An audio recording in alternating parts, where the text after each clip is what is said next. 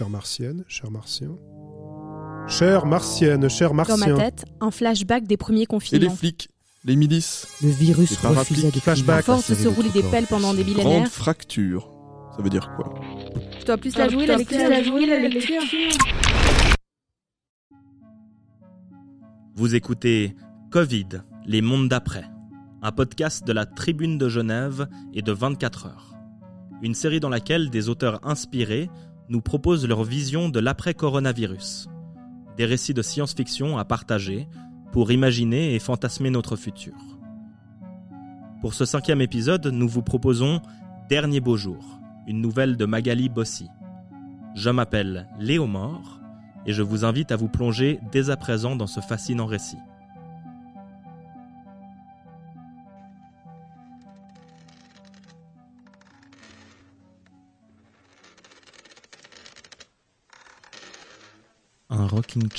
Qui grince.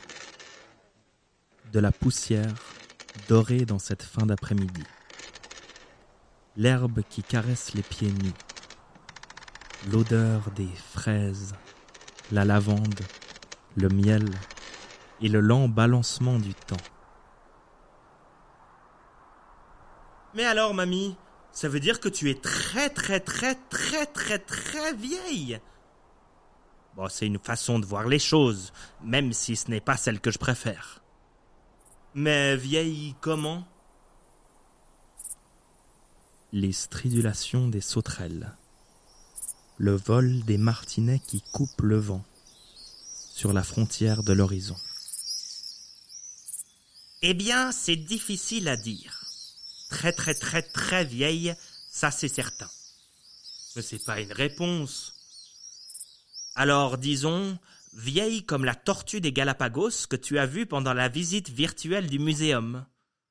T'es sûr? La tortue, elle avait moins de rides que toi. Au loin, la rumeur de la surface de la ville géante qui poursuit sa course effrénée. Laisse mes rides où elles sont.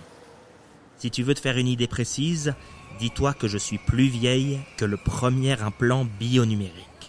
Plus vieille que la 13G. Ou même que la 5G d'ailleurs. Et que quand j'étais petite, tout était très différent. Par exemple, les voitures. Elles roulaient avec des énergies fossiles. Et il y en avait des électriques, mais c'était rare. Et elles ne volaient pas, bien sûr. On commençait à utiliser la puissance du soleil et du vent, mais on avait toujours des centrales nucléaires. Ou d'autres qui brûlaient du charbon. Bon, ça devait sentir sacrément mauvais. Oui, mais ce n'était pas le plus embêtant. Le pire, c'est qu'on polluait beaucoup. C'est pour ça qu'on a commencé à regarder vers les étoiles. Dans mon enfance, la terraformation de Mars était encore un rêve. Et il n'y avait pas de colonie sur Io ou dans les anneaux de Saturne. Notre plancher des vaches, c'était toujours la Terre. C'est quoi des vaches?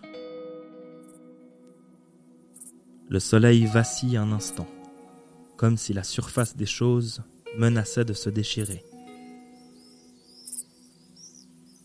Puis le calme revient. Martinet, soleil et stridulation. Des vaches Il y en avait pas au muséum? Ah, Non, sans doute pas. C'est pas franchement un animal intéressant à conserver dans la mémoire numérique de l'humanité.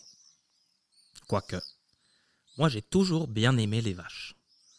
Ah, c'était un animal Oui, un mammifère qui donnait du lait. Euh, Pas cette boisson de synthèse blanche qu'on fait boire aux enfants et qui sent plus rien. Du vrai lait. Ici, en Suisse, il y avait pas mal de vaches. Et mes préférées, c'étaient les noires et blanches. Enfin bref, ça fait rien si tu vois pas à quoi ressemble une vache. Mais je connais plein d'autres animaux, mamie. Les blaireaux, les mésanges, les renards, les caïmans, les ornithorynques, les tigres et les pangolins. Au muséum, avec les images haute définition, on aurait vraiment dit des vrais.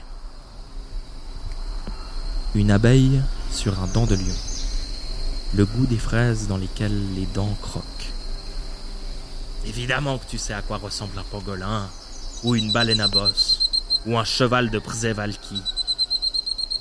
Tu connais sans doute la texture de leurs poils, de leurs plumes ou de leurs écailles sur le bout des doigts. Et tu sais sûrement mieux que moi le bruit qu'ils font alors que tu n'en as jamais approché un. C'est bien pour ça qu'on a tellement développé la réalité augmentée, après la dernière extinction massive de 2067. Pour savoir. Mais il y a savoir et savoir. Quand j'étais jeune, ces bêtes-là existaient vraiment. C'était pas juste des coquilles vides conservées dans la mémoire centrale des musées. Elles étaient vivantes. Et pas seulement les bêtes, les plantes aussi. Tout ce qui pousse. Près de chez moi, il y avait des tilleuls et des champs couverts d'orge et des liserons qui mangeaient les bordures des chemins et des vaches. Et il s'est passé quoi alors À nouveau, la réalité vacille avant de se stabiliser. voilà une question toute simple qui a une réponse très compliquée. Je sais pas trop, tu vois.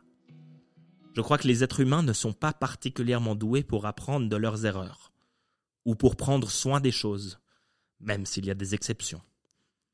C'est sûrement pour ça qu'on a préféré déléguer aux robots et à toutes ces intelligences artificielles la gestion des problèmes de la vie quotidienne, de la pollution, de la surpopulation, de l'épuisement des ressources et de la multiplication des virus.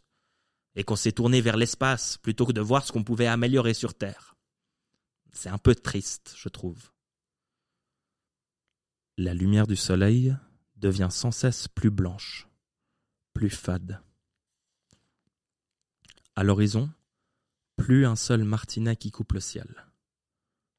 D'ailleurs, il n'y a plus ni ciel, ni fraise.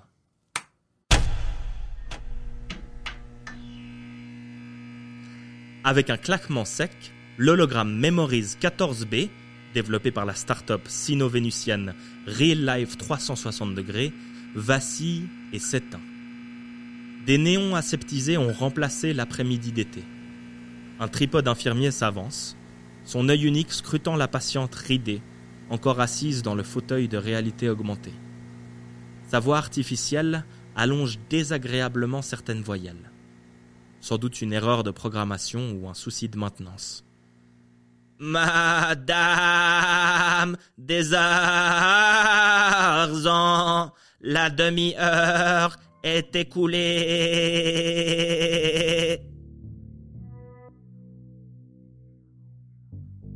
La patiente se lève en soupirant, dans un craquement d'articulation. Depuis que le Conseil fédéral a édicté ses dernières mesures sanitaires, l'ensemble des territoires de la Confédération suisse, ce qui englobe à la fois les cantons terriens et extralunaires, est soumis à un règlement drastique. Ce qui explique notamment que Madame Desarzans n'a plus le droit de voir ses arrière-arrière-arrière-petits-enfants. Avec le nouveau variant du Covid-39 qui tourne en ce moment, c'est plus sage. Ah, si seulement l'épidémie était restée cantonnée sur Jupiter. Heureusement qu'il reste les souvenirs numériques. Madame Desarzans se lève de son fauteuil, bon gré mal gré. Ce soir, dans la succursale stérile numéro 47 de l'établissement médico-social Dernier Beau Jour, situé dans l'agglomération genevoise, et plus précisément sous le Léman, c'est jambon puré pour les pensionnaires. Bon, bien sûr, le jambon est une viande végétale reconstituée avec tous les nutriments nécessaires, et la purée n'a sans doute jamais vu une vraie pomme de terre. N'empêche, Madame Desarzans se réjouit. Après manger, il y aura peut-être moyen de jouer au yas.